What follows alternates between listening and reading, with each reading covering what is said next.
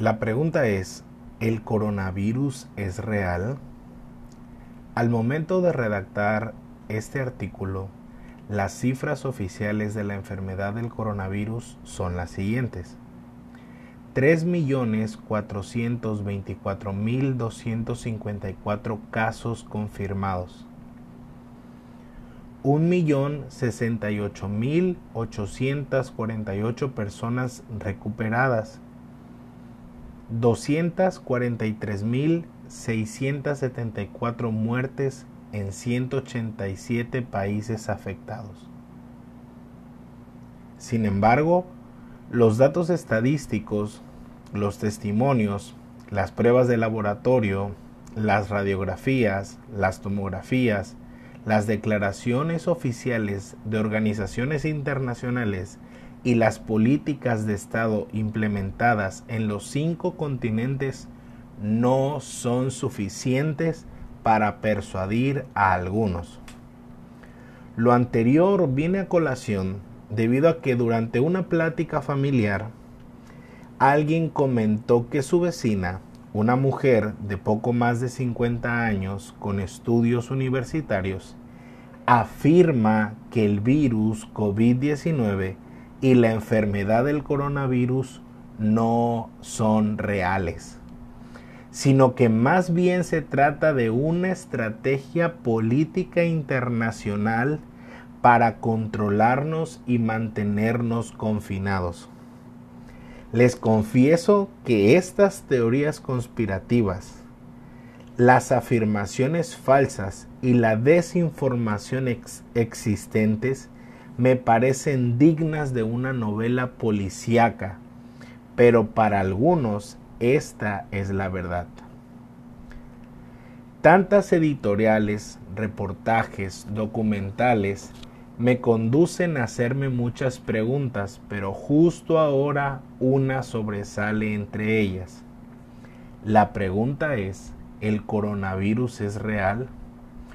Yo estoy convencido de que sí es real, pero no puedo obligarte a creer en lo que yo he decidido aceptar. Sé que cualquiera que me escucha puede refutar, negar o desacreditar mis comentarios y a mis fuentes, por más confiables que sean. Pero, ¿y si el virus es real? Piénsalo por un momento. ¿Por qué no practicar las recomendaciones hechas por las autoridades sanitarias? ¿Qué de malo hay en tener precaución?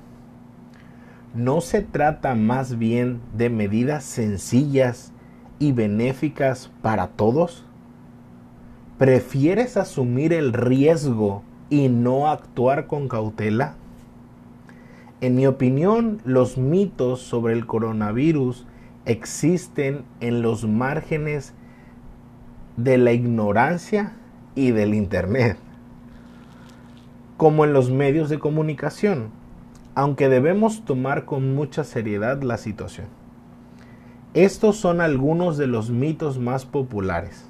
El coronavirus fue fabricado por el hombre y los remedios caseros pueden curar o prevenir el virus.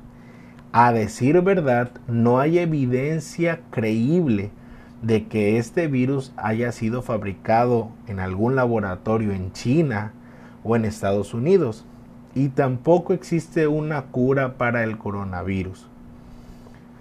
Y aunque la investigación avanza, podrían pasar varios meses antes de que una vacuna esté disponible. También se rumora que los niños no pueden contraerlo, pero la Organización Mundial de la Salud desmiente esto, pues cualquier persona, sin importar la edad, puede contagiarse con este virus aunque los adultos mayores y quienes padecen afecciones médicas preexistentes parecen ser más vulnerables a infecciones graves.